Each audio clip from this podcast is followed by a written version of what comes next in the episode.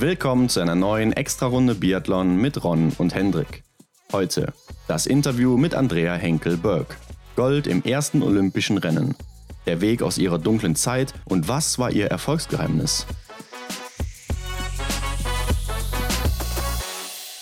Ja, das ist wohl eine Biathlon-Legende hier heute bei uns am Start. Äh, eine deutsche Biathlon-Legende, lebt aber in Amerika. Wie kann das sein, Hendrik? Ja, Ron, du stellst Fragen. Ähm, da fällt mir eigentlich nur ein, dass eine gewisse Dame ja mal einen Biathleten geheiratet hat, der aus Amerika kommt. Und diese Person ist Andrea Henkel-Berg, wie sie jetzt heißt. Eine deutsche Biathlon-Legende, muss man schon sagen, oder? Ja, wie ich schon gesagt habe, auf jeden Fall. Ne? Hat äh, nahezu alles gewonnen im Biathlon oder wirklich alles gewonnen im Biathlon. Also mhm. Olympia, Goldmedaille in Einzelrennen, beziehungsweise eine, aber äh, auch den Gesamtweltcup gewonnen und natürlich ja. jede Menge andere Einzelrennen. Dazu noch jedes Format gewonnen. Genau. Mit der Staffel auch immer sehr erfolgreich gewesen und ja auch sehr lange im Biathlon verankert gewesen. Also auch noch äh, bis sie Mitte 30 war. Mhm. Ich denke, wird auch jedem hier wahrscheinlich noch ein Begriff sein, der Name Andrea Henkel. Ja, ich glaube, wenn man an Biathlon denkt, dann fällt der Name eigentlich schon relativ häufig. Sie hat sogar Geschichte geschrieben. Ne? Sie war die erste Biathletin, die in allen Einzelrennen bei einer WM jeweils die Goldmedaille gewinnen konnte. Also insofern deutsche Biathlon-Geschichte geschrieben. Und wir hatten die Ehre, mit ihr nochmal zurückzublicken auf diese ganzen großen Momente ihrer Karriere und äh, was sie so alles erlebt hat. Ja, und natürlich auch, was nach der Karriere noch bei ihr so ging. Ne? Seit 2014 ist sie ja äh, nicht mehr aktiv und das ist ja jetzt mhm. auch schon wieder eine Zeit her. Also, was ist passiert in diesen sieben Jahren mittlerweile? Der Frage und vielen anderen sind wir dann natürlich auf den Grund gegangen. Aber Hendrik, bevor wir in das Interview reinspringen, gucken wir doch erstmal mhm. wieder, was gibt es Neues in dieser Woche und heute, Montag, es ist mal wieder Rennwoche. Also es geht wieder rund. Diese Woche werden wir wieder Biathlon sehen, Hendrik. Ja, wir haben ja schon letzte Woche angekündigt, das Blink Festival in Norwegen äh, geht an den Start. Diese Woche ist es soweit. Zum Wochenende hin, ja, geht's wieder los auf Skirollern, aber so kennt man es halt im Sommer. Und da werden dann wieder ein paar Scheiben abgeräumt. Aber wer daran teilnimmt, ist noch gar nicht so klar, oder? Ja, so ganz nicht. Also ich weiß auch nicht, ob das ein Geheimnis ist da beim Blink Festival, aber äh, man kann auf jeden Fall schon mal sagen, die Norweger und Norwegerinnen sind natürlich am Start, klar, ja. zu Hause. Ne? Mhm. Es ist eben in Norwegen.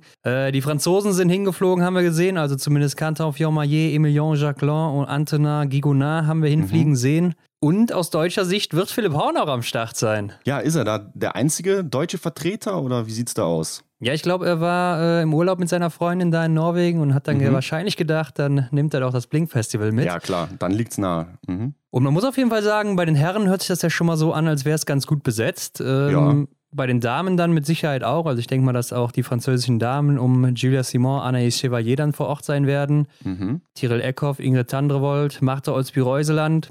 Also kann sich schon sehen lassen und ich denke, dass auch der eine oder andere wie Philipp Horn oder die eine oder andere dann auch noch vor Ort sein wird. Also ich denke, ja. äh, da können wir uns auf ein paar gute Rennen freuen. Ich weiß jetzt gar nicht genau, wie das Programm ist. Man kennt es ja noch aus dem letzten Jahr. Da gab es dieses mhm. Shootout, ne, dieses Schießturnier an einem Richtig. Tag. Dann ja. gab es doch danach diesen darauf aufbauenden Sprint. Oder hatten die gar nicht damit zu tun? Ich weiß es nicht mehr. Ja, ich bin mir auch nicht sicher, aber es gibt auf jeden Fall dieses Format, wo dann die Punkte gezählt werden und dann äh, daraus eine Zeit oder eine Rückstandszeit ermittelt wird oder so. Ja, das ähm, hatten wir ja äh, bei diesem Oslo-Skishow.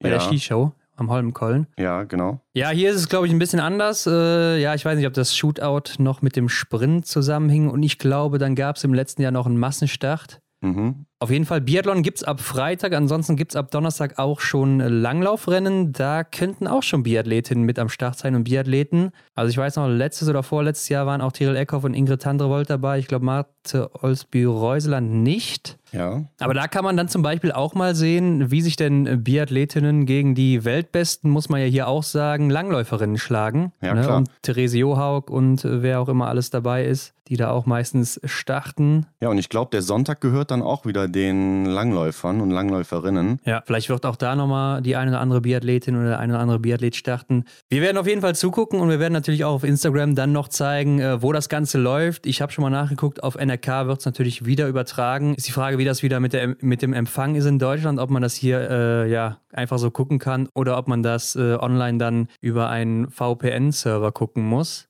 Ja, hatte ich ja letzte Woche schon vermutet. Und ansonsten, wenn es halt so ist, dann kann man es im Endeffekt auch später dann nochmal ähm, wahrscheinlich auf YouTube gucken. Ne? Ich glaube auch von letztem Jahr oder davor auch äh, gibt es ja noch Aufnahmen, die da zu finden sind. Also wer sich da schon mal darauf einstimmen möchte, findet da sicher auch schon das ein oder andere Video von den vorherigen Jahren. Genau, kann man ja immer mal nachgucken dann. Ja, richtig. Aber das Blink Festival ist natürlich nur der Einstieg für die ganzen Sommer-Events, die jetzt so langsam folgen. Denn lang ist ja auch nicht mehr bis zum City Biathlon und die letzte mhm. Teilnehmerin steht jetzt endlich fest. Das ist Vanessa Vogt, auch aus Deutschland. Äh, IBU Cup Gesamtsiegerin, äh, sehr gute Schützin. Also ich denke, ja. die Chancen bei so einem schießlastigen Wettbewerb dann auch gar nicht so schlecht. Ja, sehe ich auch so. Also ich habe nochmal geschaut, was die Vanessa in der letzten Saison so für Schießergebnisse gemacht hat und da hatte sie die ein oder andere Null stehen ähm, oder mal ein Einser stehen, aber ähm, das, glaube ich, spielt ihr gut in die Karten, ihre Qualität ja. am Schießstand äh, auf den knackigen kurzen Runden. Ja, und wer nochmal wissen will, was dann bei Vanessa so in der Saison 2021 abging, du hast es erwähnt, EBU Cup Gesamtsieg geholt, der checkt einfach mal die Folge 76 ab bei uns. Äh, da hatten wir sie zu Gast und haben sie natürlich äh, diesbezüglich auch gefragt. Genau, da sind wir natürlich auch auf ihre bisherige Karriere eingegangen, nicht nur auf die letzte mhm. Saison. Genau, ja. Und in Frankreich, in Annecy, wo das Martin Foucault Nordic Festival stattfindet, ähm, da füllen sich auch langsam die Teilnehmerlisten. Es gibt weitere Damen, aber auch ein paar Herren, die dabei sind. Und äh, man muss schon mal sagen, es äh, sieht sehr Frankreich-lastig aus, ja. was natürlich auch irgendwo nahe liegt. Also jetzt mit dabei Anaïs Chevalier, Boucher, Julia Simon, Quentin Fillon-Maillet, äh, Simon Detieux. Das sind schon mal vier Franzosen oder Französinnen. Und mhm. dazu noch Paulina Fialkova, Marie Eder und Monika Heunig-Starega, die irgendwie überall dabei ist, habe ich das Gefühl. ja, sie will wahrscheinlich die Vorbereitung gut nutzen und jedes Testrennen mitnehmen, was sie kriegen kann. Heißt ja erstmal nichts Schlechtes. Ja, aber auch hier bisher äh, sehr starke Starter und Starterinnen äh, am Start. Mhm. Ich wusste nicht, dass man so oft Start hintereinander sagen kann, aber jetzt haben wir was Neues gelernt. Und äh, ja, ich meine, liegt natürlich auch nahe, dass man hier die Franzosen und Französinnen einlädt, denn die sind natürlich auch alle super stark. Klar auf jeden Fall. Äh, was mir jetzt hier nur auffällt, wir haben ja letzte Woche schon einen Teil des Starterfelds äh, bei den Damen und Herren genannt. Jetzt steht es hier 8 zu 5, ähm, Damen zu Herren. Das heißt, da fehlen noch ein paar Herren, oder? Ja, wer könnte denn noch dazukommen? Ähm, wir haben jetzt ja schon mit Tiril Eckhoff und Stula Holmler Greit, zwei aus Norwegen. Mhm. Jetzt ist natürlich die Frage, was ist mit Johannes Tingnes Bö? Sagt er jetzt auch Blink Festival und äh, Wiesbaden? Das ist mir dann zu viel noch, das äh, Matafokad Nordic Festival mitzunehmen vor der Olympiasaison. Ja. Beim letzten Mal war er ja auch hier in Frankreich mit am Start. Also ich glaube, die Einladung ist auf jeden Fall raus. ja, das glaube ich auch. Also äh, da wird Martin Foucault mit Sicherheit auch persönlich wieder angerufen haben bei ihm. Ja, vielleicht bringt Lisa Theresa Hauser noch wen aus Österreich mit. Felix Leitner startet ja schon am City Biathlon. Vielleicht Simon Eder, wer weiß. Ja, ich denke, es könnte auch noch jemand aus Italien kommen. Ich glaube, Lisa Vitozzi hat das letzte Mal gewonnen. Mhm. Würde ich hier auch wieder erwarten. Genauso wie vielleicht Dorothea Viera und Lukas Hofer dann auch. Ja, da liegen ja auch noch mal zwei Wochen zwischen. Also der City Biathlon ist ja am 15. und das Martin Foucault Nordic Festival fängt ja erst im September an, im ersten Wochenende des Septembers. Also, Wobei, ja, ich, äh, ich habe natürlich jetzt auch wieder zwei Damen genannt. Ne? Das ist natürlich dann auch wieder äh, ja, ja, ein bisschen klar, viel, glaube ich. Ich weiß nicht, wie viele hier starten. Ob es auch neun sind oder. Ja. Ähm, Ob es acht sind oder zehn sogar, ich weiß es nicht genau. Mhm. Vielleicht auch noch ein paar Schweden, also haben wir auch noch gar nicht gesehen jetzt äh, in diesen Sommer-Events. Ja, kam mir gerade auch in den Kopf. Ich weiß nicht, ob sie beim Blink-Festival dabei sind. Man hat jetzt gar nichts gesehen bisher. Mhm. Ähm, Wiesbaden weiß man ja auch schon, dass sie nicht dabei sind. Also pff, einzige Chance, Martin Foucault Nordic Festival oder sie zeigen sich erst wieder ja. äh, im Weltcup beziehungsweise bei ihren nationalen Meisterschaften. Ja, vielleicht denken sich die Schweden auch, letzte Vorbereitung lief das so gut. Unter diesen Corona-Bedingungen haben wir uns eingeschlossen, mehr oder weniger. Ja und haben unsere eigene Suppe gekocht. Und ähm, ja, warum dann das ändern, wenn das so erfolgreich war letzte Saison? Ja, ich glaube auch, dass die Schweden irgendwie sehr, sehr fokussiert auf ihren Trainingsplan sind, was äh, den Plan Richtung Olympia angeht. So mhm. habe ich zumindest das Gefühl und äh, da auch nicht irgendwie so ein Event zwischengrätschen lassen wollen. Aber ihr kennt uns, wir werden das natürlich weiter beobachten und euch dann ähm, in Kenntnis setzen, wenn es dann Neuigkeiten gibt. Genau, ähm, ja, dann würde ich sagen, Henrik, springen wir doch mal rein. Das Interview mit Andrea Henkel war wie immer sehr informativ, eine sehr lange Karriere. Also man nimmt hier sehr, sehr viel mit. Sehr, sehr viele ja. Jahre Biathlon, äh, auch wie mhm. sich das Ganze entwickelt hat. Über diese, ja, es waren ja fast 20 Jahre. Also seid gespannt. Ja, viel Spaß dabei. Andrea, wahrscheinlich live aus den USA, so wie ich es gerade sehe. Ne? Es sieht jetzt auch hinten nicht so deutsch aus, muss ich gerade sagen. Ja, Live aus den USA. Aber wir haben unser Haus, ich bin hier in unserem Haus, das haben wir schon relativ europäisch gebaut. Mhm. Ja, ich habe es mal gesehen. Ne? Ich glaube, man kann es ja sehen bei äh, der Folge Ohne Gewehr mit dir ja. auf der genau. ARD. Ähm, wie viel Uhr sind es denn gerade bei euch jetzt? Also wir haben ja ein bisschen Zeitverschiebung, glaube ich. Bei mir ist quasi sechs Stunden später als bei euch. Bin ein bisschen hinterher. Ja, also so 10.30 Uhr gerade, ne? noch ziemlich ja. früh. Mhm. Auf jeden Fall, für uns ist das ein Rekord, ne? also was die Entfernung angeht zu unserem Gesprächspartner und äh, hoffentlich läuft das auch hier alles so reibungslos, aber ich glaube, ihr habt ganz gutes Internet da in Amerika.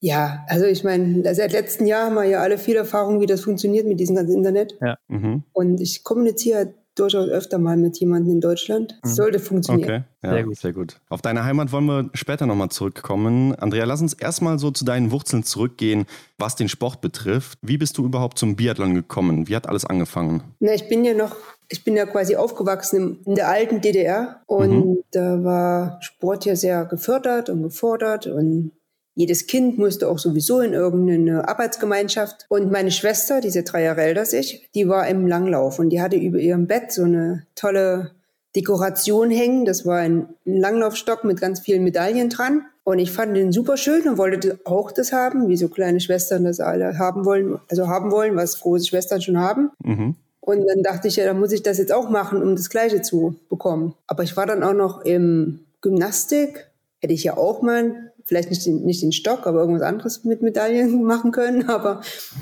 ja, das habe ich dann irgendwann aufgehört, um Langlauf zu machen. Und ich war auch noch im Chor. Das, mhm. Davon ist aber nichts übrig geblieben. und auf jeden Fall war das so meine Motivation, dieser Medaillenstock. Und da bin ich quasi ins Langlauf gekommen. Und dann, als das Damenbiathlon olympisch wurde in 1988, wurden dann die ganzen Mädels in den Trainingszentren in der DDR, wo die Jungs schon Biathlon gemacht haben, zum Biathlon gepackt und ich war eben eine davon. Also es war mhm. quasi Berufung mhm. wahrscheinlich. Ich habe mir das jetzt nicht so ausgesucht, aber mir war das ja dann auch egal, was ich da jetzt mache. Hat ja Spaß gemacht. Dann war man in einer Gruppe mit Jungs, so mit äh, so elf, zwölfjährige ist ja dann irgendwann auch interessant. Das coole Mädchen, das mit den Jungs umherrennt. Mhm. Ja, so bin ich zum Biathlon gekommen. Und dann wusstest du auch direkt, dass du mal professionell Biathlon betreiben willst, mit in dem Alter schon? Ich habe das überhaupt nicht kombiniert, dass das, was ich mache, dass dann auch irgendwie dieser olympische Sport ist. Also ich meine, das war ja damals auch nicht wirklich im Fernsehen. Fernseher geguckt habe ich auch nicht. Mhm. Und es hat einfach nur Spaß gemacht. Und mhm. ich habe immer so im Hier und Jetzt gelebt. Mhm. Dann ist meine Schwester wieder an die Sportschule gegangen und ich dachte mir, das hier gefällt's mir, hier möchte ich auch hin. Und das war immer so kleine Schritte, bin ich da gegangen hat nicht mhm. diesen großen olympischen Traum als Neunjährige. Mhm. Ja, aber du bist schon ziemlich früh in äh, den professionellen Sport dann auch eingestiegen. Ne? Also dein Debüt im Weltcup hast du schon 1995 damals gegeben mit 17 Jahren. Also da warst du noch sehr, sehr jung, wie ich finde. Und das sieht man heute ja nur noch sehr selten, dass Athletinnen schon mit 17 Jahren im Weltcup unterwegs sind.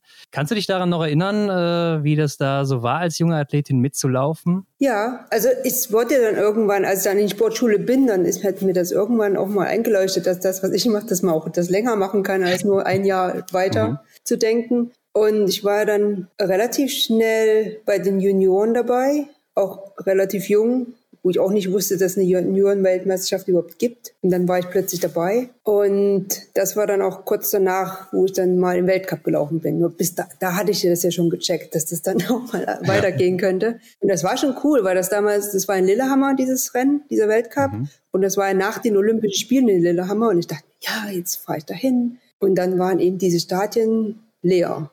Es war also ich habe, das war dann schön, so mit denen zu laufen, den Wettkampf zu machen. Wir waren es ja noch nicht so gewohnt, diese vollen Stadien, wie das dann später mhm. wurde. Aber es war irgendwie in dem Moment eigenartig, dass in Lillehammer jetzt das Stadion leer ist. Ja, wenn man weiterschaut, findet man bis Dezember 98 dann nur noch zwei JWM-Rennen von dir äh, in diesen äh, dreieinhalb Jahren. Sonst auch gar nicht mehr irgendein Rennen. Wo bist du denn damals dann zu dieser Zeit gestartet? Oder gab es da wirklich auch dann nur diese zwei Juniorenrennen? Ja, es gab diese Junioren-Europacup-Rennen. Mhm. Und das war die, quasi unsere Wettkampfserie für die Junioren. Und wie gesagt, in Lillehammer war ich ja 17 Jahre. Das war ja nur so ein Ausflug am Ende mhm. der Saison mal. Um, da, da, waren noch zwei Plätze frei. Da war noch die Pe Peggy Wagenführ damals dabei mhm. als Juniorin. Und wir zwei durften da mal mitmachen. Und das Jahr darauf, wo ich ja bei der JWM, also bei der Junioren-Weltmeisterschaft eigentlich besser war als in dem Jahr, wo ich starten durfte, wurde auch keiner hochgeholt in den Weltcup, weil mhm. kein Platz da war. Mhm. Und aber wir hatten eine ganz normale Wettkampfserie über den oh. Europacup. Junioren-Europacup und die JWM als quasi Saisonhöhepunkt. Also war es dann trotzdem noch aktiv in der Zeit? Ich war aktiv, ja. Und seit 98, 99 dann fester Bestandteil im Weltcup-Team und ein Jahr später dann sogar schon dein erster Weltcup-Sieg. Den durftest du im Dezember 99 beim Massenstart von Osrebli feiern. Und da schon direkt die Besonderheit, dass du ja, ja so gerade erst den, ähm, die Qualifikation für den Massenstart noch geschafft hattest. Äh, da glaube ich, hast du auch gar nicht mehr mit dem Sieg dann an diesem Tag gerechnet, oder? Ja, zu der Zeit habe ich mit dem Sieg wahrscheinlich noch sowieso noch überhaupt gar nicht gerechnet. Mhm. Weil ähm, ich war zwar, ich weiß jetzt nicht, ich war mal fünfte im Gesamtweltcup. Ich weiß nicht, ob das dann in dem Jahr war oder das Jahr zuvor, weiß ich jetzt nicht. Ja. Aber der Wettkampf war übrigens in Pokluka. Wir hatten nur eine Ossepli-Nummer und das heißt, ah. wir haben quasi in Ossepli den Wettkampf gehabt, aber da lag kein Schnee. Deswegen mhm. wurden, wurde die zweite Woche in dem Weltcup auch noch nach Pokluka gelegt. Okay. Ja. Mhm. Und ja, ich habe das gerade so in dem, in dem Massenstadt geschafft. Aber also meine Form ist dann gestiegen vom Beginn der Saison bis quasi Weihnachten. Und das war dann irgendwie, lief dann. Irgendwann, wenn, wenn so Knoten platzt, dann ist dann gelaufen. Und an dem Tag kam alles zusammen. Ich hatte ja auch quasi in der letzten Runde, wo ich auf die letzte Runde bin, ganz viel Vorsprung und zum Schluss nur noch eine Sekunde. Ich habe dann auch alles ausgeschöpft, was ich zur Verfügung hatte an Zeit. Ja, es ist auf jeden Fall sehr spannend gemacht, aber man muss ja wirklich sagen, danach äh, wurden die Podestplätze auch regelmäßiger bei dir, ne? Und 2002 warst du ja dann auch in Salt Lake City dabei, ne? Das waren ja dann deine ersten Olympischen Spiele und ich glaube, die vergisst man sicher nie. Aber du wirst, glaube ich, auch niemals dein erstes olympisches Rennen verpassen oder vergessen, denn ähm, das war ja direkt eine Goldmedaille im Einzel damals mit 19 Treffern und zudem hat sie ja auch noch Gold mit der Staffel geholt. Kathi Wilhelm, die war auch sehr erfolgreich da in Salt Lake City. Also für Deutschland insgesamt eine sehr, sehr erfolgreiche Olympiade. Kannst du uns da vielleicht mal mitnehmen, damals in die Zeit, ins Jahr 2002? Weil, ähm, wie war das damals in Deutschland und mit dem Biathlonsport? Wurdet ihr da auch schon so gefeiert dann, als ihr nach Hause kamt oder generell von den Medien auch? Ich denke mal, 2002 war so eine, so eine ganz wichtige Kehrtwende für den Biathlon allgemein. Mhm. Weil die Olympischen Spiele waren in Salt Lake City, es war Top Primetime im Fernsehen durch die Zeitverschiebung. Wir hatten dann quasi 2015 Start. Ja. und eine bessere Plattform kann man ja gar nicht bekommen. Und dann kamen eben auch noch die Medaillen dazu. Mhm. Und da ist die Fangemeinde schon un unglaublich gestiegen. Und das hat sehr viel Gutes für den Biathlonsport auch gebracht. Und ich weiß, dass damals noch darum ging, das Skispringen so die größte Wintersport, also die meisten Wintersportfans hatten. Mhm. Und ja. Biathlon dann richtig nachgezogen hat. Vor allem durch diese quasi Zeit, wo alle wirklich, wo alle vom Fernsehen sitzen und dann auch noch Deutschland Medaillen feiern kann. Und das war schon schön. Mhm. Danach ging es richtig los mit dem Biathlon-Hype. Ja, und bei dir ähm, kehrten dann etwas härtere Jahre ein, äh, zwischen 2004 und 2000, nee, 2002 und 2004, so rum muss ich sagen. Zum Beispiel bei der WM 2003 und bei der Heim-WM 2004 in Oberhof. Da bist du nur im Einzel gestartet und du musstest ja sogar auch vor der Saison 2004-5 noch um deinen Weltcup-Platz bangen. Wie hast du diese erste dunkle Zeit deiner Karriere erlebt? Ja, also im Nachhinein sage ich immer, das war das Beste, was mir passieren konnte, mhm. weil so ein Aufrüttler ist ja manchmal ganz gut ja. und wichtig. Mhm. Ja, es wäre auch, es war halt so knapp, es war halt knapp vor ich bin dann nicht mehr dabei im Weltcup mhm. und bin dann quasi rechtzeitig aufgewacht oder wie man das auch immer nennen möchte. Ich hatte natürlich auch ein paar Erkrankungen. Jetzt weiß ich nicht, natürlich dann auch schwierig, das immer auf Erkrank Erkrankungen zu schieben, ja. weil die passieren ja auch nicht einfach so. Mhm. mhm. Also deswegen wollte ich das auch nicht darauf schieben. Hätte, hätte ja auch nichts genützt, hätte mich auch nicht schneller gemacht. Aber dann die Konsequenzen aus diesen zwei Jahren zu ziehen und dann wieder sag, zu sagen, okay, ich muss das jetzt nochmal richtig probieren, damit ich zumindest sagen kann, ich habe das probiert und was auch immer dann mein Niveau sein wird, ich kann zumindest Frieden finden und Tschüss sagen und sagen, ja, okay, ich hatte eine tolle Zeit, aber zu mehr bin ich nicht in der Lage. Ja. Aber dadurch, dass ich eben diesen, diesen Switch im Kopf auch gemacht habe, mhm. kam dann doch noch mehr aus mir raus, als vorher in mir drin gesteckt hat. Und ja, deswegen sage ich auch manchmal, diese zwei Jahre, die waren zwar jetzt nicht so angenehm, mhm. aber wahrscheinlich sehr wichtig. Ja, ich meine, ist ja auch gut, dass du noch dabei geblieben bist, ne? denn da kam ja noch einiges. Aber ich glaube, du standst mit Sicherheit dann auch unter enormem Druck zu der Zeit, ne? gerade als es dann auch um deinen Weltcup-Platz ging. Wie bist denn du damit dann umgegangen äh, damals? Ja, das Einzige, was ich machen konnte, ist trainieren und meine Leistung zeigen. Und im Endeffekt, ja, ist das schon ein Druck, wenn dann auf der letzten Runde in der Qualifikation die andere, die da auch noch mit reinlaufen kann, quasi eine halbe Minute direkt hinter dir mhm. ist. Da, da kriegt man schon mal so Flügelchen. Plötzlich, da kriegt man, da aktiviert man oder mobilisiert Energie, die man vielleicht nicht glaubt, nicht hatte oder nicht glaub, geglaubt hat zu haben. Und dann fliegt man mal den Berg schneller hoch, als man das vielleicht angenommen hätte. Also es aktiviert schon einiges, so ein bisschen Druck. Mhm. Also es ist nicht immer nur was Schlechtes, sage ich immer. Mhm. Aber manchmal braucht es ihn auch. Ja. Um dann sowas Aber du, das war einfach, weil du zu wenig trainiert hast oder, also du hast ja gerade schon gesagt, Krankheiten waren auch so ein Grund. Was war da genau los zu der Zeit? Ja, am Anfang war es vielleicht auch zu wenig Regeneration, so alles, ja. so wie gesagt, dann Olympischen Spiele waren vorbei, es wurden natürlich ein paar Türen geöffnet und es war ja auch alles ganz schön und da ist die Regeneration sehr kurz gekommen und dadurch ja. natürlich auch meine Leistungsfähigkeit ja. hat darunter gelitten. Dann ist er drauf, wenn ich schon so ein bisschen nicht mehr in der Form war, in der ich hätte sein können, dann noch diese drei Krankheiten hinten dran. Also das summiert mhm. sich dann. Mhm. Und da kam so einiges zusammen, aber im Endeffekt musste ich mich dann eben dann mal sortieren und sagen, okay, und jetzt wieder professionell. und okay. ähm, ja, wie hast du es dann letztendlich aus diesem Loch geschafft, dass es dann wieder aufwärts ging? Eigentlich wirklich durch strukturiertes mhm. Training mir die nötige Re Regeneration gegönnt, auch zwischen den Einheiten. Nicht mehr so alles hintereinander geklatscht, um dann wieder Zeit zu haben für irgendwas anderes, sondern sich mhm. wirklich zu fokussieren auf das, was jetzt wichtig ist, damit ich mir später keine Vorwürfe machen muss, mhm. dass ich das nicht ordentlich gemacht habe. Ja, die Trainingsumfang, Trainingsqualität vor allem gesteigert und aber auch so mit ein bisschen Lockerheit herangegangen. Ich habe gesagt, ich mache jetzt alles, was ich machen kann, trainiere ordentlich, ich gebe mir meine Pausen und dann werde ich sehen, was bei rauskommt. Ich habe dann nicht gesagt, also ich habe jetzt nicht mir selbst gesagt, ich muss das und das schaffen. Ich wollte einfach mhm. mal sehen, wozu was ich in der Lage bin. Und ich denke mal, das hat den Druck so ein bisschen genommen mhm. und aber auch quasi den Fokus gesetzt aufs Training. Warst du denn äh, selber für verantwortlich damals für dein Training oder äh, weil ihr habt ja eigentlich auch Trainer, ne, die sich darum kümmern sollten? Wir haben natürlich Trainer und jeder hat Trainer, aber im Endeffekt ist trotzdem immer jeder auch verantwortlich für sich selbst und was man aus dem Training macht. In der Trainingsgruppe sind alle. Mhm.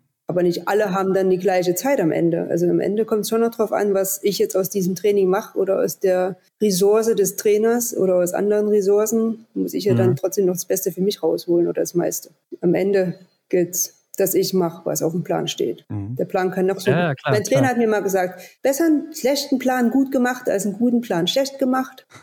also es kommt wirklich darauf an, wie man alles ausführt. Mhm. Ja, nee, ist absolut richtig. Ist ja auch immer die Frage, was ist überhaupt ein guter Plan? Ne? Also so genau maßgeschneidert kriegt man es wahrscheinlich eh niemals hin, selbst bei den Profisportlern nicht. Aber WM 2005 in Hochfilzen war vielleicht auch so ein Wendepunkt bei dir. Hier wurdest du ja auch äh, im Einzel nur eingesetzt, weil Martina Beck krankheitsbedingt ausgefallen ist. Und hier hast du wieder mit 19 Treffern Gold geholt damals.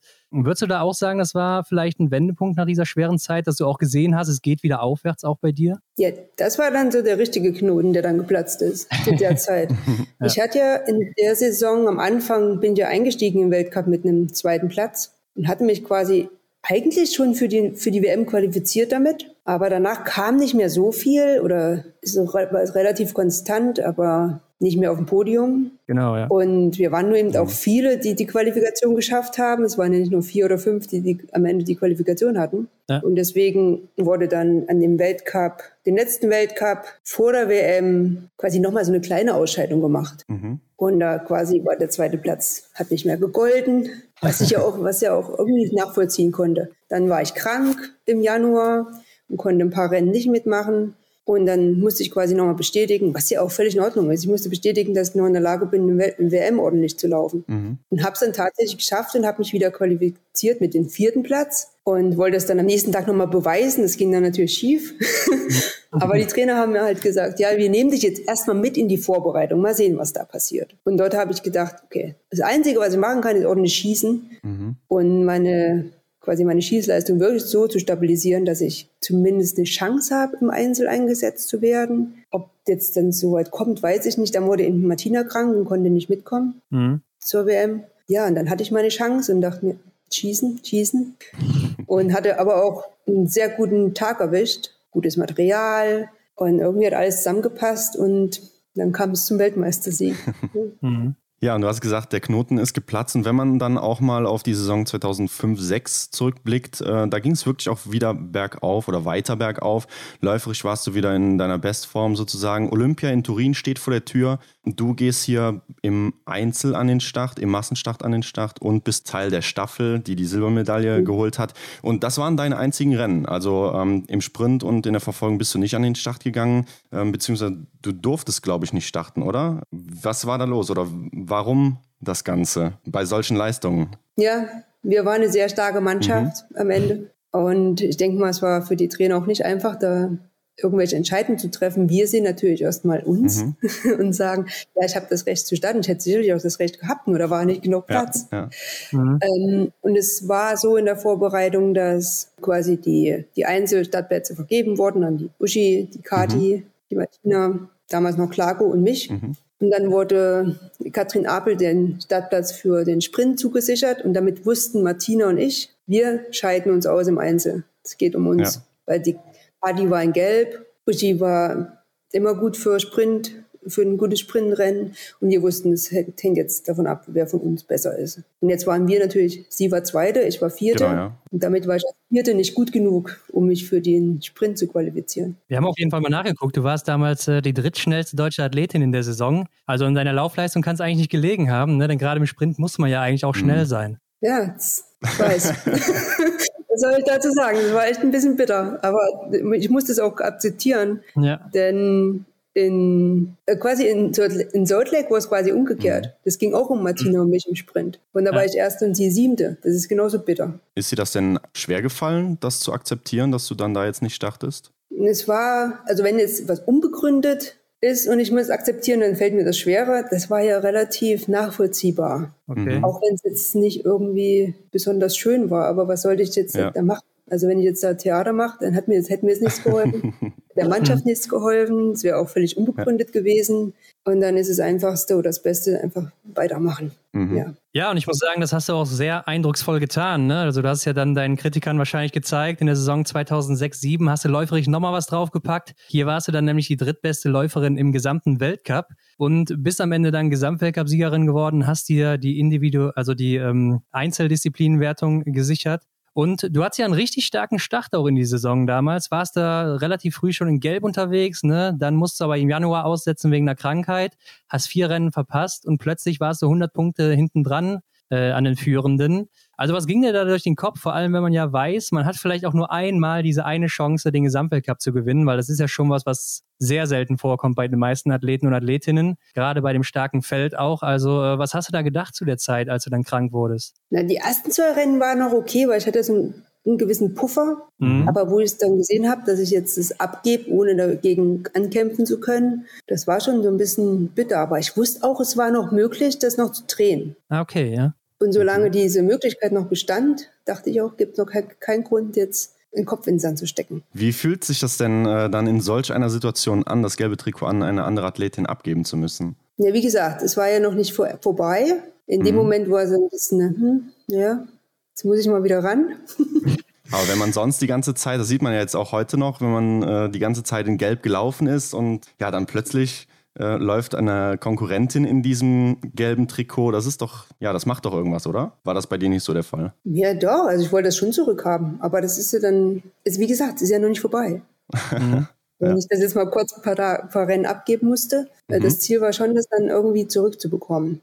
Also in dem Moment, vor allem, weil ich es schon so lange getragen hatte davor. Ja. Mhm. Und ja, wie gesagt, so, da bin ich ziemlich pragmatisch. Okay. Okay, noch nicht vorbei, gebe hier nicht auf, meins vielleicht, doch noch. Mhm. Und am Ende ging ja noch alles gut. Nach den fünf Fehlern im letzten Rennen, wo ich dann mit fünf ja. Fehlern angefangen habe, wo es dann wirklich um die Kugel ging, da habe ich dann mal kurz gesagt, jetzt erst konzentrieren, damit ich mich nicht verzähle in der Strafrunde. Und dann, als ich raus bin aus der Strafrunde, habe ich mir gedacht, naja, Top 3 war ja eh so mein Ziel, das hätte ich ja trotzdem. Mhm. Da war so das erste Mal, dass ich so ein bisschen, resig ein bisschen resigniert habe. Aber ich wusste trotzdem noch, es sind ja noch vier Runden, es sind noch drei Schießen und was mir passieren kann, kann anderen ja auch passieren. Mhm. Ja, vielleicht äh, gehen wir da mal drauf ein. Ne? Das war nämlich das letzte Rennen der Saison, der Massenstart damals in Khanti-Mansisk. Und äh, das war ja noch sehr offen, wer da das gelbe Trikot bzw. die Kugel dann mit nach Hause nimmt. Vor dir waren Kathi Wilhelm und Anna-Karin Olafsson, beide punktgleich, ne? Und du sechs Punkte dahinter. Was hast denn du davor noch gedacht, bevor du in das Rennen reingegangen bist? Warst du da auch noch so drauf, so, ja, pff, alles locker hier, ich kann ja immer noch gewinnen, so? Ja. also ich bin, es war ja auch ein gutes Wochenende für mich. Ich war davor ja. zweimal auf dem Podium gestanden. Ich weiß es nicht, einmal vielleicht war die Anna-Karin auch vor mir. Irgendwie sowas war, war das. Aber es war ja noch alles offen. Mhm. Ich hatte ja auch, dadurch, dass ich vier Rennen nicht gemacht habe, einen, also einmal null Punkte mit eingebracht, aber im drei ja. Streiche auch. Und deswegen war ich, glaube ich, nur zwei Punkte oder so dahinter. Ja. Also es war ja wirklich da nichts. Und deswegen, ja, warum dann nicht noch denken, ja, kann ich noch schaffen. Mhm. Ja, gute Einstellung auf jeden Fall. Aber wenn wir uns das Rennen mal angucken, ne, du hast es eben schon gesagt, mit fünf Fehlern gestartet. Da muss ich dir sagen, hört sich ja nicht so an, als wärst du da so nervenfrei reingegangen, oder? Jetzt auch deine Kontrahentinnen haben jetzt auch nicht das beste Rennen gemacht. Also das war wahrscheinlich schon, äh, also ihr wart alle schon ein bisschen nervös, oder? Ich hatte ein Top-Schießen. Es war halt, ich weiß, wir wissen nicht warum. Es war alles ja. rechts tief. Mhm. Top-Schießen, Top, also verstellt, das, ja. wie sagen wir, Bild, Schussbild. Mhm. Das war, das war jetzt, wir wissen nicht warum. Mhm. Es ist halt einfach so passiert, Verlagerung. Also Schießen an sich war jetzt kein schlechtes. Okay. Man kann jetzt nicht sagen, ich bin auch völlig aufgelöst zum Schießstand gekommen. Ich fand es schwieriger, dann beim zweiten Schießen das umzustellen, weil dann wusste ich, jetzt kann ich noch einen mhm. Fehler machen. Ja. Nur, dass ich dann quasi auf der ganz anderen Seite vom Schießstand gelegen bin und dass der Wind war ein bisschen verschieden an dem Schießstand. Und dann war plötzlich diese große, was ich, was war Glaswand, die hat den, den ganzen Wind rausgenommen. Und da mhm. hatte ich dann ein bisschen so die Orientierung verloren. Da habe ich so eine Geduldsraste gedreht und dann versucht wirklich dann auch alles richtig zu machen, alle meine Komponenten am Schießen dann wirklich umzusetzen. Und dann war ich ja quasi wieder näher dran, weil die anderen hatten ja dann so ein, zwei Fehler. Dann kam ich in das, in das Stadion und da war die Leinwand so aufgebaut, dass ich immer Fernsehen gucken mhm. konnte und gucken konnte, was die anderen machen, so dass ich quasi noch im Bilde war. Und ja, ich habe dann quasi mit, mitgesehen, was so am Schießen passiert ist. Und beim letzten Schießen habe ich auch gesehen, dass die Anna-Karin vier Fehler geschossen hat. Und die Kati war ja mit mir dabei. Wir waren ja dann irgendwie dann mhm. wieder zusammen. Dann hatte ich quasi alles wieder im Blick. Und ja, die anderen zwei haben mir natürlich dann schon geholfen dann dabei. Mhm. Aber am Ende ging ja das dann trotzdem gut aus für mich. Aber ich muss ehrlich sagen, also wenn du fünf Fehler beim ersten Schießen schießt und du siehst die anderen beiden schießen, also Kati Wilmer hatte zwei beim ersten Schießen, Anna-Karin Olofsson sogar null. Da siehst du doch schon die Kugel weglaufen, oder? ja, aber was soll ich denn in dem Moment machen? Ja. Einfach weitermachen. ist noch nicht vorbei. Biathlon ist erst vorbei, wenn man im Ziel ist. Und ich glaube, das Rennen zeigt das ganz gut. Ja, ja, da gibt es ja auch mhm. ähm, Beispiele aus jüngster Vergangenheit, wo der Franzose Jacquelin zum Beispiel äh, den Kopf hängen lässt nach der WM oder während des WM-Rennens, wo er dann de, die fünf äh, Fehler geschossen hat. Und ich traue mich das jetzt gar nicht zu fragen. Sowas gab es bei dir nie, oder? Den Kopf hängen lassen? Genau, ja, dass du gesagt hast, jetzt hier mit den fünf Fehlern, ach, das ist einfach jetzt verhext. Ich äh, trudel nur noch aus. So, das gab es bei dir nie, oder? Na, austrudeln nicht, nee. Also, wenn ich im Wettkampf war, dann war das mhm. Wettkampf. Ja. Mhm. Wenn da fünf Fehler geschossen wurden oder vier, kam mir, kam mir auch vor. Ich habe ja auch schon mal fünf Fehler geschossen und dachte, die Scheibe war kaputt. Mhm. Also bin ich jetzt weitergerannt. und habe auch im Ziel immer noch gehofft, dass mir jetzt jemand sagt, die Scheibe war kaputt und ich bekomme eine Zeitgutschrift. War da nicht so, ja. aber nee, ich war jetzt nicht so der Aufgebetyp. Ich mhm. habe einmal ein Rennen aufgeben müssen, wahrscheinlich. Ja, schon mhm. so müssen. Das war aber ein einen Europacup, also den Junioren-Europacup. Okay. Da bin ich gestürzt und mein Schaft ist gebrochen. Also ich hätte okay. jetzt zwei Chancen gehabt. Entweder ich laufe mit der Waffe am langen Arm die Rest der Runde, und es war aber noch über einen Kilometer mit steiler Abfahrt und steilem Berg, mhm. oder ich höre eben auf. Und da habe ich aufgehört. Und das hat sich nicht gut angefühlt. Und deswegen habe ich das nie wieder gemacht. Auf jeden Fall warst du am Ende der Saison die beste Athletin der Welt, muss man so sagen. Und äh, bist dann hier in dem Rennen 15. geworden, Kathi Wilhelm 17. und Anna-Karin Olofsson 20. Also es war wirklich sehr, sehr knapp, muss man sagen.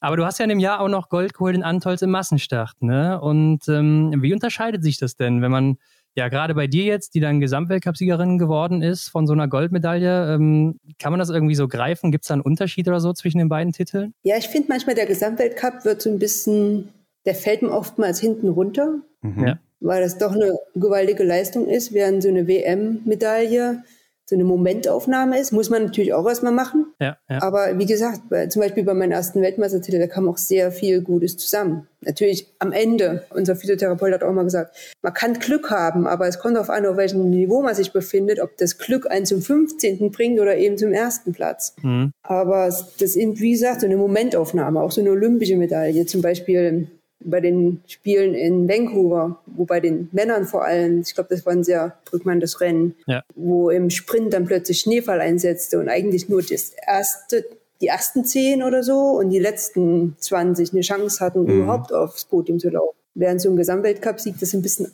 oder so ein Gesamtweltcup-Ergebnis ist ein bisschen ausgleicht. Ja, klar, da muss man natürlich über die ganze Saison natürlich dann auch vorne mit dabei sein. Aber glaubst du, du warst auch hier dann mit 29 Jahren damals in der Form deines Lebens dann? Ja, ich glaube, das war mein bestes Jahr. Also das Jahr und auch das Jahr, da, ich sag mal zwei Jahre danach noch, mhm. waren so die die Jahre, in denen ich meine beste Form hatte. Mhm. Ja, und ab der Saison 2006-07, was ja dann rückblickend auch äh, die Hälfte deiner Karriere markiert, ähm, hattest du häufigere Erfolge im Gesamtweltcup und auch in den Disziplinenwertungen. In den sieben folgenden Saisons, ab da bist du dann viermal unter den Top 3 im Gesamtweltcup gewesen. Und wenn man über Disziplinenwertungen spricht, warst du auch zehnmal unter den Top 3. Und vorher warst du nie unter diesen besagten Top 3 in irgendeiner Wertung. Was lief da, ja, dass du auf einmal so konstant im Weltcup warst? Also erstmal finde ich interessant, was ich hier so alles über mich lerne. dritte Laufzeit im Weltcup, dritte Laufzeit im, ja. Ja, ich denke mal, dieser Schiff von 2004, wo ich gesagt habe, so jetzt, aber jetzt professionell. Mhm. Und dann ist, hat sich so eine Konstanz einge, eingeschlichen, ja. also gewollt. Und ich wurde ja auch älter und vielleicht dadurch auch konstanter. Mhm. Und ich wollte ja auch nicht mehr diese Einbrüche haben. Also diese, diese, zwei, diese, diese zwei schlechten Jahre, die wir angesprochen hatten zuvor, die waren ja. schon sehr gut im Hinblick auch ja. auf diese auf diese ja. Ergebnisse hinten raus. Hast du denn auch grundlegend schon mal gewisse Änderungen im Training vorgenommen, wo andere Systeme ausprobiert hast oder so? Oder hat sich auch vielleicht die Herangehensweise allgemein an so einen Wettkampf bei dir im Kopf umgestellt? Ja, mein Training wurde dann auf jeden Fall mehr. Mhm. Ich glaube, das System, mein Trainingssystem war bis zum Schluss zumindest ähnlich. Es gab natürlich immer mal so ein paar Feinheiten zu verändern, mal bisschen, also mehr Krafttraining war zum Schluss vor allem mhm. Bestandteil von meinem Training. Wir haben auch versucht, mehr Geschwindigkeit und Schnelligkeit wieder einzubringen, weil ich mhm. ja eher so eine lange, nicht unbedingt langsam, aber sehr ausdauernd, aber so ja. Sprintfähigkeiten waren nicht wirklich vorhanden. Mhm. Und wir wollten das ein bisschen ausreizen. Was ich natürlich dann ab 2008 dann somit mitbekommen habe, war das Trainingssystem von den Amerikanern, die ja quasi so ein schwedisches Trainingssystem hatten durch den Trainer Per Nielsen. Mhm. Ja. Und das war auch schon interessant. Und da habe ich auch viel mehr dann noch mehr Distanz mit eingebaut. Ja, auf jeden Fall kann man sagen, ein Jahr später ist uns aufgefallen. Hattest du vielleicht die stärkste Phase deiner gesamten Biathlon-Karriere? Da gab es nämlich in Antolz, das war wie so häufig der Ort vor dem Großereignis damals in Östersund, die WM. Hattest du einen zweiten Platz im Sprint, einen Sieg im Verfolger und einen Sieg im Massenstart und dann in Östersund selber im ersten Rennen auch direkt den Sprint gewonnen und danach auch die Verfolgung noch gewonnen. Also vier Siege in Folge, davor noch ein zweiter Platz. Wie hast du die Phase damals selber so wahrgenommen? Denn es handelt sich ja hier wirklich so um einen Zeitraum von drei Wochen, wo du ja auf jeden Fall im Rampenlicht standest äh, und wahrscheinlich jeder gedacht hast, du gewinnst jetzt hier alles. Ich glaube nicht, dass ich, dass es jeder von mir dachte. glaub, da war die Magdalena noch mehr Rampenlicht als ich, weil die, die Magdalena war zwischendurch sogar noch bei der Juniorenweltmeisterschaft. Mhm. Und bei mir ich weiß noch, dass ich in der Vorbereitung von Östersund auch mal so ein kleines Tief hatte, aber eher so kaputt vom Training. Mhm. Und habe dann quasi mal einen halben Tag länger ausgesetzt. Aber das hat das, das, wusste ich schon. Das weiß ich auch, dass ich dann durch diese Regeneration, die ich ja immer, auf die ich ja dann viel Wert gelegt habe, habe ich auch gewusst, dass mir so ein halber Tag manchmal wichtig ist und richtig ist und auch gut tut und auch völlig ausreicht. Und den habe ich dann mal mit eingebaut und dann ging es dann auch wieder besser. Und selbst in Östersund, wo wir dann schon angereist waren, habe ich gemerkt, das ist noch nicht, ich bin noch nicht so richtig ganz in Form. Das hat ja, ja. auch, ich war ja jetzt nicht langsam im Sprint, aber es war noch nicht so schnell, wie ich dann am Ende der, der WM war. Also ich war dann, habe mich dann noch ein bisschen steigern können über die WM-Rennen. Mhm. ich habe damals schon zu jemandem gesagt, der hat mich gefragt, und wie geht's dir? dann habe ich gesagt, ja, wenn es mir morgen noch mal genauso viel besser geht wie von gestern auf heute, dann könnte ich gewinnen. Nur so aus Spaß. Und dann kam es auch so. Also es ist manchmal auch okay, nicht zu viel zu erwarten, einfach nur seine, sein, sein Können wiedergeben zu wollen. Und in Östersund da ging es wieder übers Schießen, in den, vor allem in den zwei Rennen. Ja, ich stelle mir das auch unheimlich stressig vor, weil gerade so vier Siege hintereinander, du bist ja auch jedes Mal bei der Pressekonferenz, Dopingkontrolle kommt wahrscheinlich auch noch dazu, ne? Und andere Athleten, die oder Athletinnen, die auch sehr, sehr gut sind, können sich das dann sparen, wenn sie nicht auf dem Podest sind oder sowas. Wie bist du damit umgegangen? Ja, aber da bin ich doch lieber auf dem Podest dann nehme ich das gerne, nehme ich das gerne in Kauf, dass ich dann noch zur Dopingkontrolle gehe oder zum, zur Pressekonferenz. Also Dopingkontrolle war bei mir mal sehr einfach. Okay. Hin, hallo, ich muss eh auf Toilette. ja, bin ja. wieder los, dann zur Pressekonferenz, meine Fragen beantwortet und dann war es ja auch schon wieder gut. Also ja. es ist ja, man ist ja dann auch so ein bisschen in so, ein, in so, ein, in so einer Glück, also ich bin ja dann froh und glücklich und dann kann man mhm. auch so verschiedene Sachen auch besser wegstecken. Ja. Mhm. Ich meine auch, weil du eben ja noch von Regeneration gesprochen hast, ne, die dir auch immer wichtiger wurde. Ja, da kann ich ja dann immer noch machen. Okay. Ja, das dauert ja nicht den ganzen Tag, so eine Dopingkontrolle und eine Pressekonferenz. Ja, vielleicht ist das genau die Einstellung, die äh, andere Athleten auch haben müssen dann, ne? Weil äh, mhm. viele beschweren sich schon mal darüber, dass es sehr anstrengend ist, sehr stressig. Aber bei dir scheint es sehr locker gewesen zu sein dann. Wir hatten also das ist jetzt, das war dann zum Schluss auch nicht mehr so stressig, wo dann jetzt, jetzt noch jeder davon spricht, dass das so stressig ist, wenn dann Oberhof, Ruhpolding und Antolz ansteht. Da gab es Zeiten, das war der Wahnsinn in Deutschland, weil dann wir hatten dann immer noch diese Stadtnummern, erstmal Eröffnung, dann Stadtnummernausgabe, dann Sieger, also es war ja schön, wenn man dann mal der Siegerehrung war, weil dann war ja, man musste ja sowieso hin zur mhm. Stadtnummernausgabe. Dann waren die Fans noch viel näher. Also wir haben da wirklich viele Stunden Autogramme wahrscheinlich geschrieben in diesen drei Wochen. Und dann war das natürlich auch dadurch, dass das dann so alles so gewachsen ist im Biathlon, waren dann alle Sponsoren umher und alle, also ist ja auch okay, es ist ja auch verständlich so mhm. nachhinein, ähm, dann, dass man dann bei jedem Mal ist. Und das ist ja lange nicht mehr so, wie es mal war, so drei, vier Jahre bei uns, weil das dann gesehen mhm. wurde, wie stressig und anstrengend das ist und wir quasi nach Antolz äh, zu nichts mehr zu gebrauchen waren. Und das hat rapide abgenommen. Ich habe das dann auch noch erlebt, dass das zu meiner Zeit hat es ja schon abgenommen, mhm. wo ich mhm. dann am Ende meiner Karriere äh, mhm. war, weil auch dieser ganze Zuschauerstrom dann so ein bisschen anders geleitet wurde. Mhm. Ja. Und wir natürlich vorbereitet waren mit Autogrammkarten und dann konnten wir auch mal jemandem was geben, der die dann ausgeteilt hat, weil im Prinzip waren das ja unsere Fans. Also ich habe schon verstanden, dass die unsere Autogrammkarten wollten und es, es, war ja auch wunderschön, nur es war halt nicht zu bewältigen, bewertstelligen, mhm. mein Deutsch manchmal halt. ja, ja. ähm, und, und das war dann halt schwierig auch dann an den Zäunen vorbeizugehen und dann aber zu sagen, ich kann jetzt nicht, ich muss wirklich ins Hotel. Mhm. Und das war dann angenehmer, wo, wo man nicht mal an den Zäunen vorbeigehen musste oder wo man diesen Stapel Autogrammkarten hatte.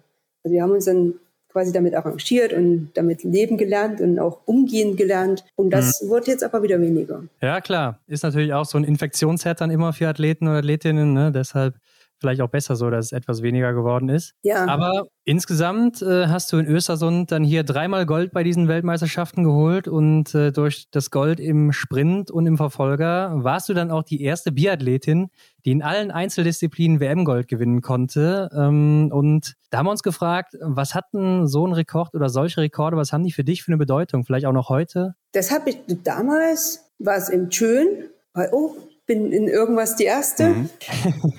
Und so im Nachhinein, so ein paar Jahre später, dachte ich, das war gar nicht so selbstverständlich. Das, muss, das hat erst auch ein paar Jahre gedauert, weil es ja, wie gesagt, dann auch ein paar Jahre kein anderer weiter geschafft hat, obwohl die Möglichkeiten für einige ja gegeben waren. Mhm. Und das hat mich dann schon auch so, so ein bisschen ein bisschen stolz gemacht. Mhm. mhm. Aber manchmal dauert das so ein bisschen, bis das, bis das wirklich ankommt. Ja. ja, und am Ende der Saison bist du dann Dritte im Gesamtweltcup geworden. Was wir jetzt hier gehört haben, sind natürlich unglaubliche Erfolge und äh, das war sicherlich auch ein unglaublich erfolgreiches Jahr für dich. Aber im Vergleich zum Vorjahr äh, im Gesamtweltcup dann doch einen Schritt zurück. Und wie war das denn dann für dich aus deiner Sicht? Wie hat sich das angefühlt, ähm, nachdem du dann ja vorher aber ganz oben warst? Ja, in dem Jahr kam ja noch dazu, dass uns angedichtet wurde, dass wir irgendwelche Dopingaffären hatten. Mhm. Und das hat auf jeden Fall so das eine oder andere Rennen etwas beeinflusst. Okay. Mhm. Und auch in einer, in einer Art und Weise beeinflusst, dass ich vielleicht auch deswegen, weil das war jetzt ganz knapp mit dem gelben Trikot. Es ging mhm. ja bis zum letzten zwei Rennen oder so. Ja. Und es kam in Antolz auf, also vor der, vor dem, vor der WM, da konnte ich es irgendwie noch so ein bisschen wegstecken. Mhm. Aber dann während der WM hat es uns schon ganz schön mitgenommen. Die, die das, das war damals Martina und mich, die das am meisten betroffen hat. Okay. Warum mhm. auch immer. Aber das hat man dann auch in unserer Leistung dann gesehen, im Massenstart bei der WM. Ja. Und da habe ich viele Punkte verloren. Mhm. Hattest du denn solche Gedanken dann während des Rennens oder wie haben die dich dann beeinflusst? Ja, das ist dann schon nicht so förderlich, wenn man dann den Abend vorher irgendwie erfährt, dass man irgendwie bei einer Blutbank gewesen sein soll. Mhm. Also vor Massenstart, dann schläft man eben auch nicht so gut. Auch wenn es jetzt unbegründet ist, dass, also wenn das dann das zweite Mal kommt, dann ist das auch, da, da fragt man sich auch, warum ja. darf das überhaupt mhm. jemand sagen? Warum nimmt die Presse das überhaupt auf? Und dann wird dann das so hochgespielt oder keine Ahnung. Und dann am nächsten Tag ist ein Rennen. Also das ist dann schon auch, irgendwann nagt das dann. Das ist auch nicht, wenn ich dann im Rennen, dachte ich jetzt nicht wirklich darüber nach. Ja. Aber war sogar, ich glaube, ich habe sogar schnellste Laufzeit in dem Massenstarter eben auch sechs Fehler mhm. oder so. Mhm. Und beim Schießen, also im Laufen kann man es noch schön wegrennen. Mhm. Aber im Schießstand funktioniert das nicht immer. Ja, kann ich mir gut vorstellen. Aber uns ist noch eine Sache aufgefallen, ein Jahr später, Pyeongchang, WM 2009. Da bist du im Verfolger nicht gestartet, weil du disqualifiziert wurdest vorher. Äh, du hast die Sicherheitsbestimmungen verletzt und beim Trockentraining noch eine Patrone im Gewehr gehabt ähm, die du dann auch abgefeuert hast sogar. Ne? Also kannst du uns mal erzählen, was da genau passiert ist? Denn ist ja schon eine Seltenheit, würde ich mal sagen. Ja, ich war auch sehr erstaunt. ich war selbst sehr verblüfft, dass das passiert ja. ist. So, wir hatten, dort mussten wir quasi unsere Waffen abgeben und verstauen. Aber das war nicht wirklich, danach war ja immer so Kontrolle, ist noch ein Schuss im Magazin, und das war da noch nicht. Mhm. Da wurde nur Waffe abgegeben, Waffe verstaut und Waffe wiedergeholt. Und in dem Sprintrennen hatte ich ein extra Magazin dabei, so ein Ersatzmagazin, weil davor vorm, vorm Stadion war so eine große Kurve, eine schnelle Kurve, weil es aus einer Abfahrt kam. Mhm. Und da dachte ich, nehme mal besser ein Magazin mehr mit. Und hätte ich das nicht gemacht, wäre das alles gar nicht passiert. Und ich hatte dann am nächsten Tag quasi mein Trocken, ich fahre ein bisschen eher raus, mache Trockentraining ja. vor dem Wettkampf und dann wurde aus dem Trockentraining ein scharfer Schuss weil ich eben, wie gesagt, völlig nicht mehr dabei hatte, dass ich ein Magazin voll hatte. Und außerdem habe ich normalerweise mein Trockentraining nicht wirklich mit Magazinwechsel gemacht. Das mhm. habe ich mhm. nur gemacht, weil das in dem Raum irgendwie jeder gemacht hat. Und ja, ja, war der Schuss noch im Magazin. Und zum Glück ist niemandem was passiert. Mhm. Also so war in dem Moment erstmal wichtiger. Aber das war auch ganz leise in dem Raum. Das war jetzt nicht so fürchterlich laut und uns ist die, sind die Ohren weggeflogen. Das war ganz, ein ganz eigenartiger Ton. Mhm. Und so ein, der finnische Trainer hat noch gemeint, das war jetzt aber kein Treffer. und ich wusste auch erstmal gar nicht, was ich machen sollte. Und bin mhm. dann zum, zum Skitest gegangen und war fertig mit Skitest und dann kam durch den Funk, dass ich jetzt disqualifiziert bin. Mhm. mhm. Ja, das war nicht schön. So musste ich erstmal laufen gehen. Gab es da eine Strafe für dich oder? Diese? Das war Strafe ja. genug. Ah, ja. Okay. Ich war Sechste im Sprint und ich glaube, die Helena Eckholm war Fünfte mit irgendwie 0,3 Sekunden vor mir und die war ja dann quasi Weltmeisterin in dem Rennen mhm. und also hat ja. zumindest gute Chancen und es war schon eine gute Strafe, mich da nicht laufen zu lassen. Aber du kannst es nachvollziehen, oder? Ja, muss ich wohl können. Das hat zu lange gedauert, jetzt muss ich sagen. Ja, ja danach sind ja die, die Männer alle falsch gelaufen, oder die Hälfte vom Feld irgendwie. irgendwie das war, wenn man das nochmal nach, nachguckt, das Sprint 2009 in also quasi in Korea, das sind dann nach uns die Männer gestartet und irgendwie die Hälfte vom Feld, die Strecke war so schlecht ausgeschildert mhm. irgendwie und die Hälfte vom Feld ist irgendwie an der Brücke vorbei, die andere ist über die Brücke drüber. und da war dann auch große Diskussion, da habe ich gedacht, ah, Vielleicht wäre das bei mir anders ausgegangen, wenn die, die erst ihr Rennen gehabt hätten. Aber das ist, ist okay. Auf jeden Fall ist niemandem was passiert und das ist das Wichtigste. Genau, ja. Ja, und deine Erfolge haben sich ja auch wirklich, oder nie wirklich eingestellt, muss man sagen. Äh, 2012 in Oberhof hast du dann mit 34 Jahren gesagt, so nach Sochi äh, 2014 ist Schluss. Hattest du da nie Angst, ähm, dass du im höheren Alter vielleicht dann auch abbaust und eventuell erst gar nicht mehr die Qualifikation schaffst und dann ja sozusagen unrühmlich ähm, aus deinem Sport ausscheidest? Nee, hätte ich die Angst gehabt, hätte ich nicht weitergemacht. ja, also ich hatte da schon noch, wie soll ich sagen, genug Hoffnung, dass ich das weiter halten kann, zumindest, zumindest halten kann, was ich in der Zeit ja. zu bieten hatte. mhm. Und ja, ich hätte nicht weitergemacht, hätte ich jetzt gedacht. Da, mhm. Ich habe ganz große Probleme, mich zu qualifizieren in der mhm. Zukunft. Hat sich denn mit der Ankündigung irgendwas bei dir geändert oder so? Man kennt das ja von anderen Athleten, die sagen, es fiel denen dann leichter zu starten oder waren dann befreiter oder sowas? Ja, ich war vorher auch nicht. Also mir fiel das vorher nicht schwer. Ich habe mich vorher nicht irgendwie ja. gedrängt gefühlt. Mhm. Ja, also du warst immer richtig cool unterwegs, mich merkt das schon. Auf jeden Fall ähm, Hast du ja auch schon mal gesagt, ein paar Jahre vorher, dass du 2012 nach der Heim-WM in Ruppolding aufhören möchtest. Warum hast du dann trotzdem weitergemacht danach? Ich hatte mich ja quasi das ganze Jahr dann 2000, also ich habe dann irgendwann 2011 mhm ähm, habe ich dann gedacht, ich weiß nicht, ob ich nächstes Jahr aufhören will. Mhm. Und habe quasi erstmal nur die ähm, Entscheidung zurückgenommen, dass ich das nochmal nach, das nochmal nachdenke darüber. Ich habe nicht gesagt, ich höre nicht auf. Ich habe nur gesagt, es kann sein, dass ich vielleicht auch nicht aufhöre. Mhm. Mhm. Und habe mir quasi über das Jahr versucht zu überlegen, ob ich jetzt aufhören will oder nicht, bis mir das dann irgendwann zu viel wurde, darüber nachzudenken und ich dann entschi mich entschieden habe, jetzt doch weiterzumachen. Weil ich mich irgendwie noch nicht, es war noch nicht so weit. Ich hatte noch die Fähigkeiten oder die Möglichkeiten. Dann war das Jahr, das ging auch irgendwie ein bisschen schleppend los. Und das war jetzt auch nicht so zufriedenstellend. Dann habe ich gesagt, nee, so kann ich nicht aufhören. Mhm. Ich mache da mal noch zwei Jahre und mache das beschließt das jetzt und dann ist das beschlossen und dann muss ich nicht lange drüber nachdenken.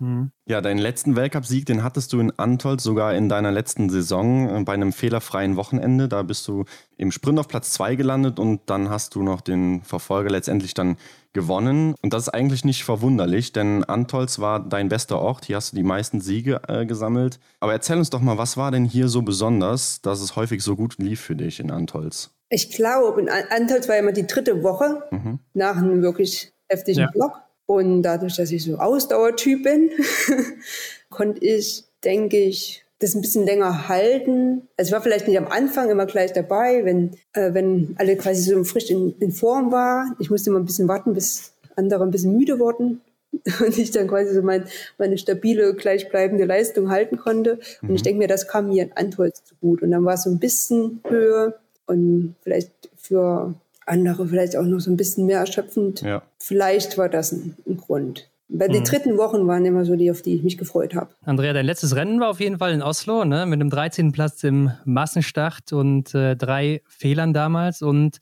man muss ja sagen, du warst extrem lange im Biathlon verankert. Insgesamt 16 Weltcup-Saisons hast du mitgemacht. Und dann gehst du da in dein letztes Rennen und äh, du weißt wahrscheinlich dann auch, es wird kein Zurück mehr geben für dich. Wie war denn das für dich? Warst du da dann immer noch so cool oder äh, war das dann schon was anderes da? Wie gesagt, ich bin ja sehr pragmatisch und ich hatte zwei Jahre Zeit, mir darüber Gedanken zu machen oder mich darauf vorzubereiten. Das war dann, wie es war. Mhm. Also das ist dann, dann rein und das bin dann im Ziel quasi schön empfangen worden von, meinen alten Mann, von meiner alten Mannschaft und meiner neuen Mannschaft. Und ja, das war dann erstmal wie so, wie soll ich sagen, erstmal war wie alles noch genau, wie es vorher auch war. Und dann so auf der Heimreise bin ich ja mit meinen Eltern, meine Eltern waren ja da mit meiner Schwester mhm. und dann auf dem Schiff. Und das war ja auch nicht so wirklich, die Saison war ja nicht, auch nicht, nicht gut. Also nicht so gut, wie ich sie haben wollte. Mhm. Ja. Und da war ich eher so ein bisschen enttäuscht von, wie das jetzt alles vorbei war. Aber dass es vorbei war, das wusste ich, dass es irgendwann passieren musste. Mhm. Und das war dann in dem Moment in Ordnung. Ich hätte es halt gerne ein bisschen schöner gehabt, ein bisschen erfolgreicher. Ja. Hast du denn wenigstens das äh, allerletzte Schießen so als allerletztes Schießen auch wahrgenommen oder warst du da so in deinem Film des Rennens und war das Schießen äh, so wie jedes andere Schießen auch? Ich weiß es nicht mehr. Also, was war das Ergebnis? Also, ich wüsste wahrscheinlich das Ergebnis sogar noch, wenn ich jetzt so drin gewesen wäre. Ja. Ich glaube, du hast maximal einen Fehler geschossen, wenn ich mich richtig erinnere. Ja, ja, ja ich weiß es nicht. Mhm. Ja, ähm, ja doch, ich hatte eben nochmal nachgeguckt. Ich meine, du hast einen Fehler beim letzten geschossen. Also. Ja, noch ja. einen Fehler aufgehört. ja, nee, das ich habe bestimmt dann gedacht, das mhm, war es ja. jetzt, letztes Schießen. Ich weiß es nicht mehr genau. Mhm. Ja, ich weiß nicht, man hat ja zum Beispiel auch letztes Jahr oder vorletztes Jahr bei Martin Foucault gesehen, wo er aufgehört hat. Das sah schon so aus, als hätte man schlucken müssen zwischendurch. Hat ja auch zwei Fehler geschossen und auch sehr, sehr langsam. Also ähm, kam schon so rüber, als wäre das für ihn ziemlich hart gewesen. Aber bei dir war es wirklich einfach, ich stelle mich jetzt hier nochmal hin und äh, düst ganz normal weiter wie immer? Ja, das war hier auch so ein mittelmäßiges Rennen. Also war jetzt auch nichts nichts Halbes und nichts Ganzes. Und deswegen war das vielleicht auch relativ emotionsarm. Mhm. ich habe mich an ein Ziel, das hat man schon, da hat man schon Spaß dann. Mhm. Also das, das habe ich dann schon mitgemacht. Und, was soll ich denn da jetzt äh, rumtrauern, wenn ich jetzt die Möglichkeit habe, mir jetzt da schön ein Säckchen und ähm, meine, meine Familie und meinen alten Mannschaftskollegin und ja. dann haben wir ihn gefeiert. Mhm. Man muss ja die Partys feiern, wie sie fallen. Ja, genau. Ja, gute Einstellung. Ich meine, es war ja lange ein Teil deines Lebens und äh, ja. der ist dann auf einmal vorbei. Deshalb hatte ich vielleicht gedacht, es wäre ein bisschen härter für dich gewesen. Hm, nee, war schon alles gut. Okay. Ja, auf jeden Fall äh, an Erfolgen hat es ja auch nicht gemangelt bei dir. Ne? Einmal Gesamtweltcup-Siegerin, einmal eben die Einzeldisziplinenwertung gewonnen. 22 Einzelsiege, bist damit immer noch auf Platz 8 der ewigen Bestenliste bei den Damen. Hast äh, zwei olympische Goldmedaillen geholt und acht WM-Goldmedaillen. Würdest du auch rückblickend jetzt sagen, dass du zum richtigen Zeitpunkt aufgehört hast? Oder du hast gerade eben auch schon gesagt, du hast jetzt nicht so die schöne letzte Saison gehabt, wie du dir das vorgestellt hast. Hast du überlegt, nochmal weiterzumachen oder so? Ähm, das war, also nein, ich habe nicht überlegt, weiterzumachen. Im Nachhinein hätte ich gedacht, die eine Saison hätte ich noch machen können. Aber das kommt immer. Ja. Der, der, der, der, eigenartigste Moment war eigentlich, wo ich mich dann von diesem ADAMS-System, also diesem System von der Anti-Doping-Agentur abgemeldet ja. habe mhm. und die mir quasi die Bestätigung geschickt haben, dass ich jetzt abgemeldet bin. Und damit war es halt vorbei. Damit waren alle Möglichkeiten ausgelöscht. Ja. Ich hatte keine Möglichkeit zurückzugehen. Und das war eher so der Moment, wo ich erstmal schlucken musste. Mhm. Gar nicht so im Ziel oder so, weil das bis dahin war wahrscheinlich immer so die Möglichkeit, noch da zurückzugehen, wenn ich es denn unbedingt wollte. Mhm. Ja. Aber wo ich dann abgemeldet war, das, jetzt ist vorbei. Jetzt gibt es kein Zurück mehr. Das ist aber manchmal auch ganz gut, glaube ich. Mhm dass mhm. man dann so einen, einen, Punkt hat und auch gar nicht mehr zurück kann. Ja. Andrea, wir haben mal einen Beitrag gesehen, vom ZF, glaube ich, war das. Da hat Gerald Hönig über dich gesagt, dass du manchmal ein Dickkopf warst. Was hat er denn damit gemeint? Ja, wenn ich jetzt gemeint habe, dass ich irgendwas unbedingt trainieren muss, dann muss ich das halt auch machen. Hast du darauf bestanden? Oder ja. wenn ich, ja, was will er machen, wenn ich sage, ich laufe jetzt eine Viertelstunde und ja. kann er ja auch nichts gegen tun.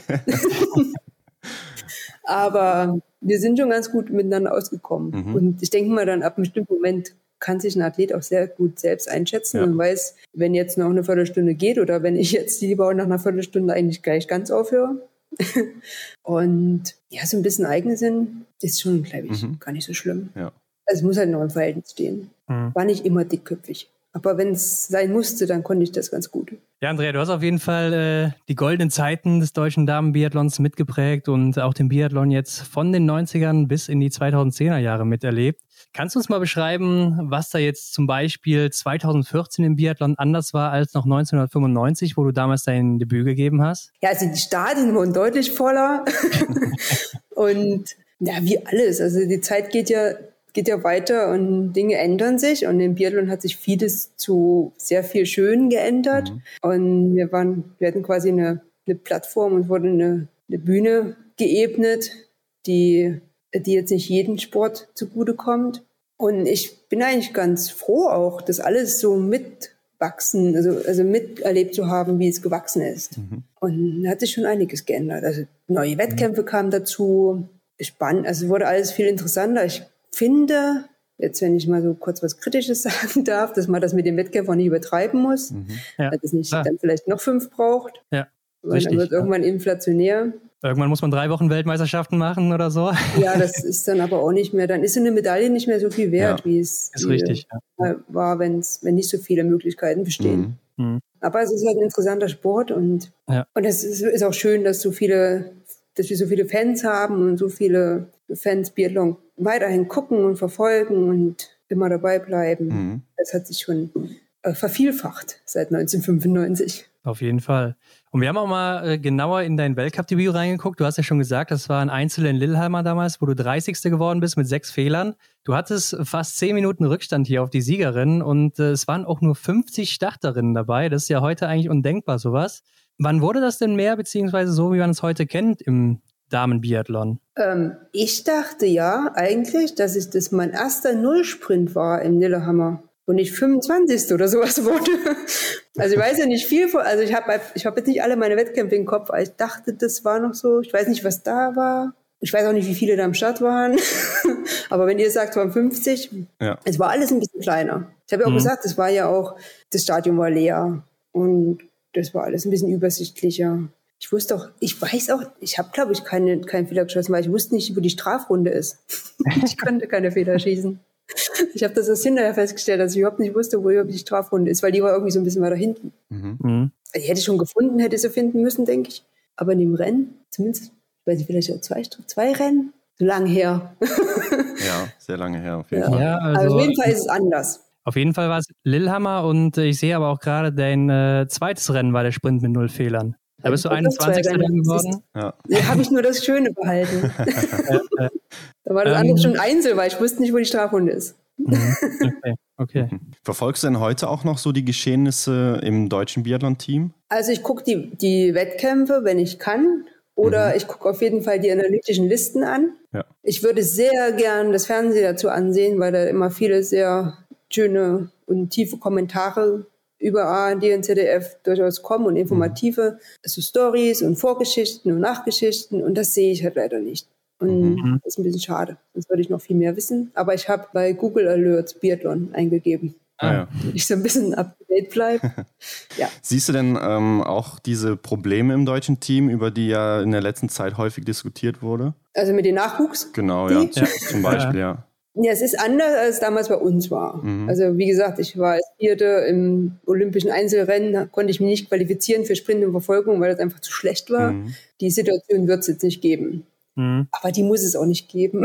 also das muss jetzt nicht jeder mal machen. Ansonsten scheint ja trotzdem, dass immer mal jemand nachkommt. Mhm.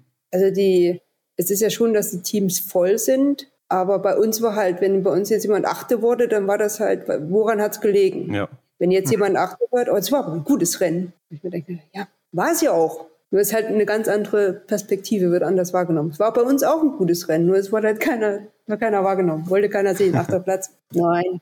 Ja, aber die anderen Nationen haben wahrscheinlich auch sehr viel nachgezogen. Mhm. Mhm, auf jeden Fall, ja. Und am Ende ist es schwer, Quervergleiche zu machen. Mhm. Aber es ist natürlich schön, wenn, wenn eine große Gruppe nachkommt und umso mehr in der Gruppe sind, umso mehr Konkurrenz ist vorhanden und, und normalerweise kreiert das irgendwie so, ein, so ein, nochmal ein neues Level, was so ein Trainer nicht wirklich kreieren kann. Ja. Also ich finde es auch immer gut, wenn man so die Konkurrenz ein bisschen sucht. Mhm. Also ich glaube, wir hatten es echt, also wir hatten es jetzt nicht echt schwer, klingt jetzt ganz schön dramatisch mit unserer Mannschaft, aber es war eben auch sehr gut, dass es uns so gegangen ist. Mhm. Ja. ja, klar, wahrscheinlich habt ihr euch auch gegenseitig dann gepusht zu der Zeit. Aber Andrea, du wohnst ja heute in Lake Placid, ne? das kann man zum Beispiel auch bei Ohne Gewehr sehen in dieser Folge mit dir. Mhm. Und da haben wir auch deine Medaillensammlung gesehen, beziehungsweise wir haben sie eigentlich nicht gesehen. Ne? Man stellt sich ja so vor, man hätte da so eine Vitrine im Wohnzimmer, wo die alle so schön aushängen, damit jeder die sieht, der da reinkommt.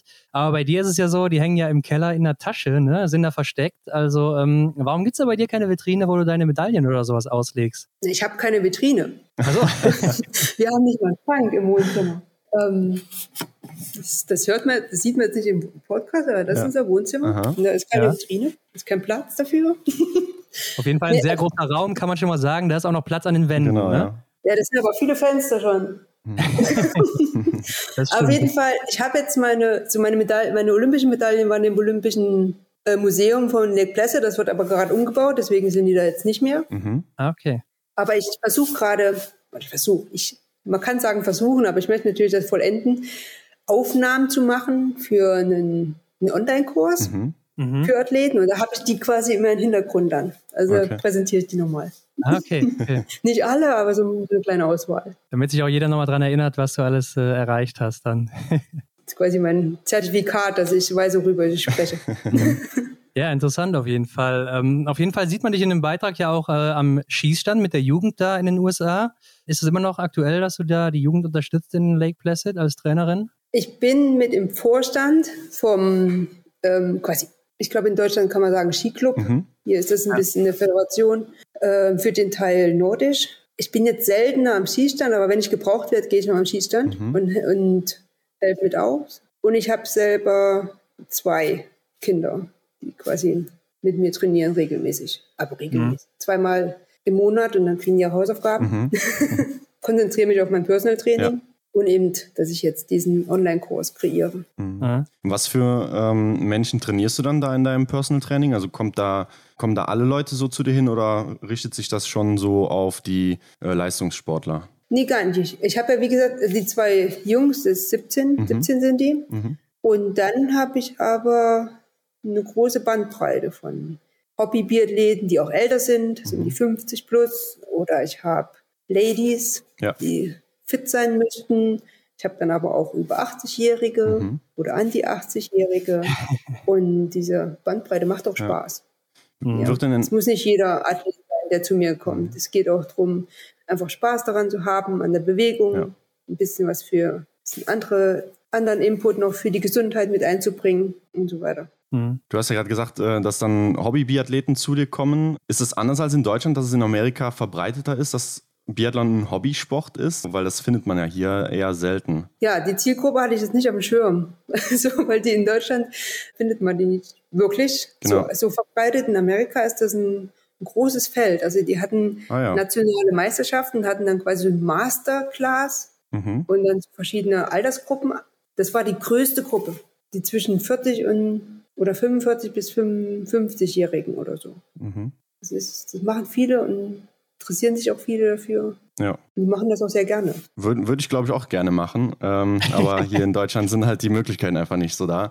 Andrea, kannst du dir denn vielleicht auch vorstellen, irgendwann nochmal so äh, als Trainerin im Biathlon aktiv zu sein? ähm, ich glaube nicht. Also so immer mal, ja. Ja. Mal so einen Input geben oder so, aber so generell eine Mannschaft trainieren, das hätte ich jetzt erstmal nicht vor. Mhm. Mhm. Weil dann muss ich wieder reisen. Also dann mache ich ja wieder das ah, Gleiche, was ich vorher gemacht habe. Mhm. Und ich sage immer, dann hätte ich nicht aufhören müssen. also jetzt inzwischen schon.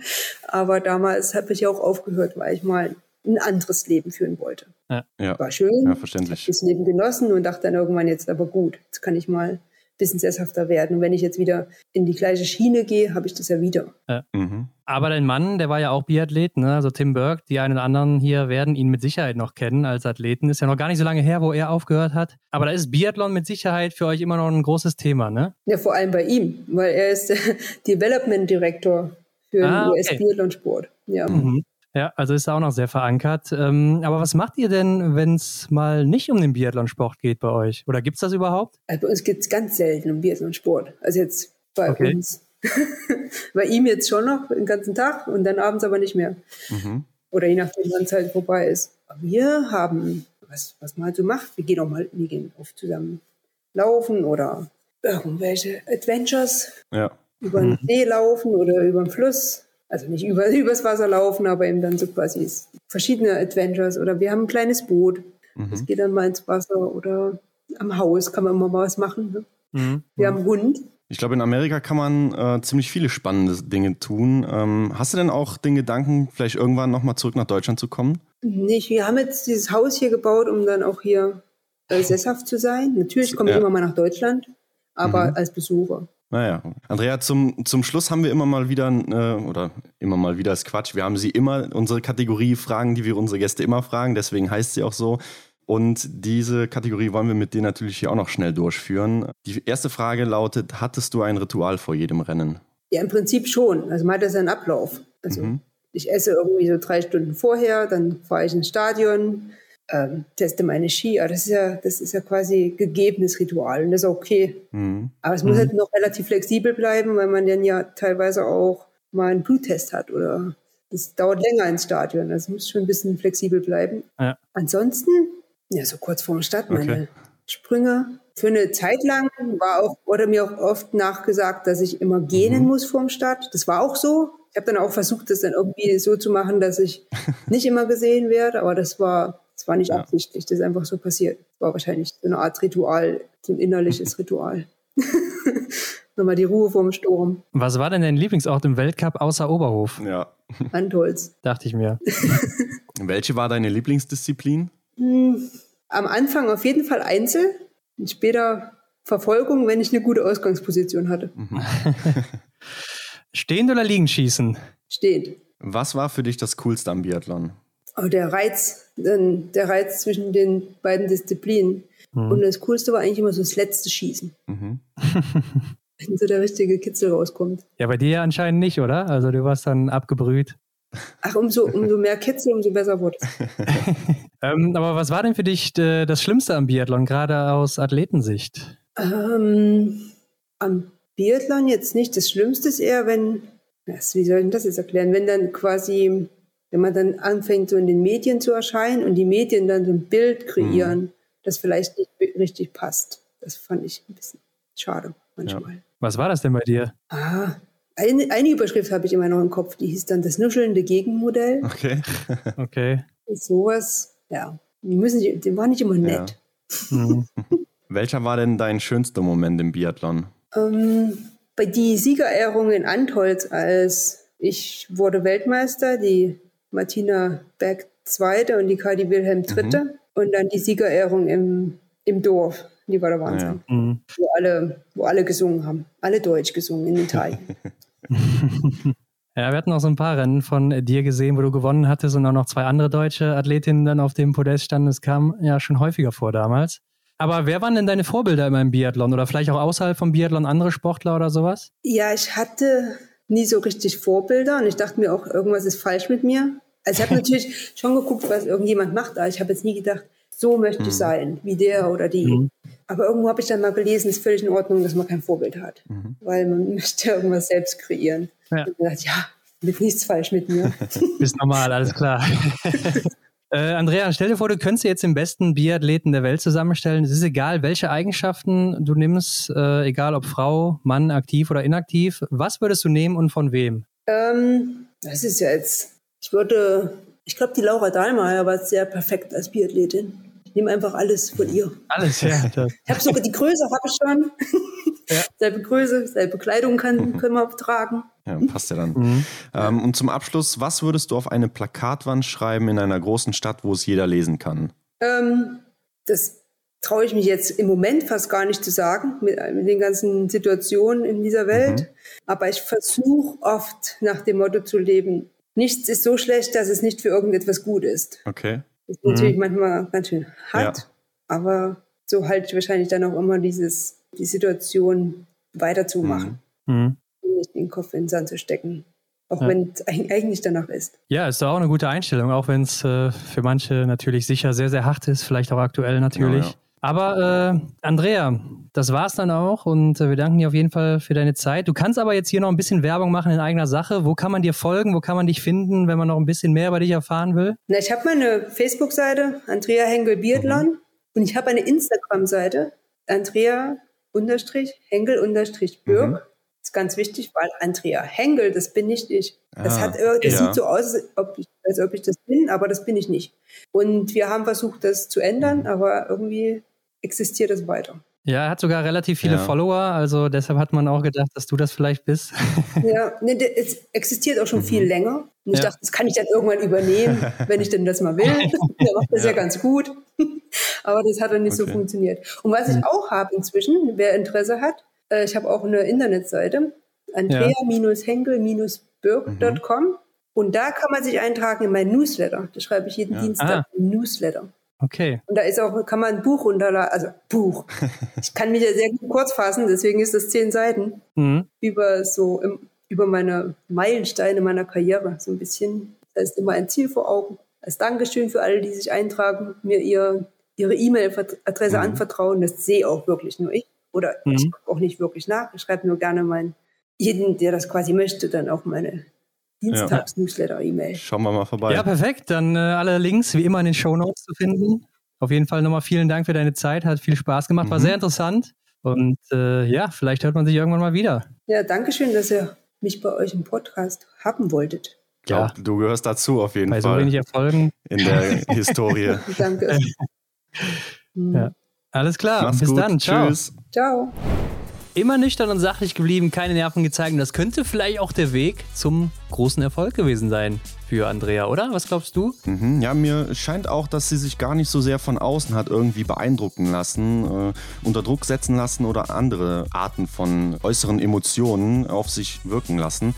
Ich glaube, das kann einem wirklich helfen und ähm, ich finde auch ein guter Punkt, den man aus diesem Gespräch mitnehmen kann, ne? auch wenn man mit Biathlon gar nicht so viel zu tun hat, äh, wobei dann hört man wahrscheinlich unseren Podcast nicht, aber ähm, einfach diese Gelassenheit zu haben und in sich selbst zu vertrauen, ne? wie sie schon schön sagte, ja, was, was, will der, was will der Trainer denn machen, wenn ich, wenn ich noch 15 Minuten laufen möchte, dann, dann laufe ich halt. Ähm, also das ist vielleicht sowas, was man mitnehmen könnte einfach mal so das zu tun, was man selber denkt, ne? was man selber für richtig empfindet. Ja, das hat mich äh, etwas inspiriert, ja. Ja, auch, dass sie sagt, dass das letzte Schießen äh, ihr am meisten Spaß gemacht hat oder das Coolste am Biathlon für sie war. Und äh, ja. das ist natürlich auch nicht jedermanns Sache, also dass man mhm. da dann auch noch so cool bleibt. Aber das hat sie eben auch sehr oft bewiesen, äh, hat da sehr oft sehr gut geschossen und deshalb eben auch so oft vorne mit dabei gewesen. Du hast ja auch die Folge ohne Gewehr mit ihr gesehen, mit Michael Antwerpes genau. vom ARD. Ja. Äh, wie gesagt, das kann man auch noch nochmal in der Mediathek sich angucken. Ich glaube, auf YouTube weiß ich jetzt gar nicht, ob das da auch zu finden ist. Ich glaube schon, ne? Ja, YouTube ist eigentlich immer eine gute Anlaufstelle für sowas, aber in der Mediathek findet ihr es auf jeden Fall. Einfach mal ja, genau. ohne Gewehr eingeben oder schon bei Google, dann stoßt ihr direkt auf diese Staffel. Ich glaube, es ist sogar die erste Folge mit ihr, also da sieht man auch direkt ihr Haus, äh, wovon sie geredet hat, was so ein bisschen ja. europäisch wohl angehaucht ist. Ja. Und die Umgebung da sieht auch so ein bisschen aus. Ich, äh, kennst du die Serie Ozark auf Netflix? Ja, kenne ich. Da musste ich so ein bisschen dran denken. Ich hatte auch mal nachgeguckt, ob es da gedreht wurde oder so, aber ich glaube, ist dann doch wieder eine andere Ecke in Amerika. Ja. Aber hat mich sehr daran erinnert und äh, ja, war auf jeden Fall cool zu sehen. Also guckt euch das mal an. Ja, und schreibt uns doch mal unter das Folgenbild, ob ihr Andrea Henke noch live miterlebt habt und äh, was, wenn ihr sie live miterlebt habt, denn das größte Rennen von ihr für euch war was sie so bestritten hat oder was euch da vielleicht noch so von ihr im Kopf hängen geblieben ist, mhm. was sehr markant war? Ja, da muss ich sagen, da bin ich leider raus, denn ich habe sie aktiv nie erlebt, nie im Fernsehen sehen können. Okay, ähm, da war ja. ich noch nicht so tief in der Biathlon-Szene verankert. Äh, von daher kann ich da jetzt gar nichts zu sagen. Du hast aber sicherlich einen Moment im Kopf, oder? Ja, ich erinnere mich auf jeden Fall immer an ein sehr gutes Schießen. Dadurch war sie natürlich bei viermal Schießen immer oben mit dabei oder häufig dann immer Favoritin. Ja. Und äh, das ist so, was da bei mir immer hängen geblieben ist. Ja, Hendrik, ansonsten kann man nur sagen, abonniert uns bei Spotify, bei iTunes, wo auch immer ihr das hört. Ne? Das hilft uns genauso wie Bewertungen. Auch bei iTunes mit fünf Sternen natürlich am besten. Und genau, ja. den Podcast am besten auch teilen, wenn ihr noch mehr davon haben wollt. Ja, dem kann ich schon zustimmen. Äh, das hilft uns sehr. Und äh, ja, klar, bleibt natürlich auch auf Instagram am Ball. Gerade jetzt, wo es in die ja, heiße Phase schon im Sommer geht, ne? wo die Rennen stattfinden, die wir zu Beginn besprochen haben. Da kommt wieder einiges auf euch zu. Und, und ich würde sagen, damit sind wir raus für diese Woche. Ja. Und bis zum nächsten Mal. Genau, bis nächste Woche. Ciao.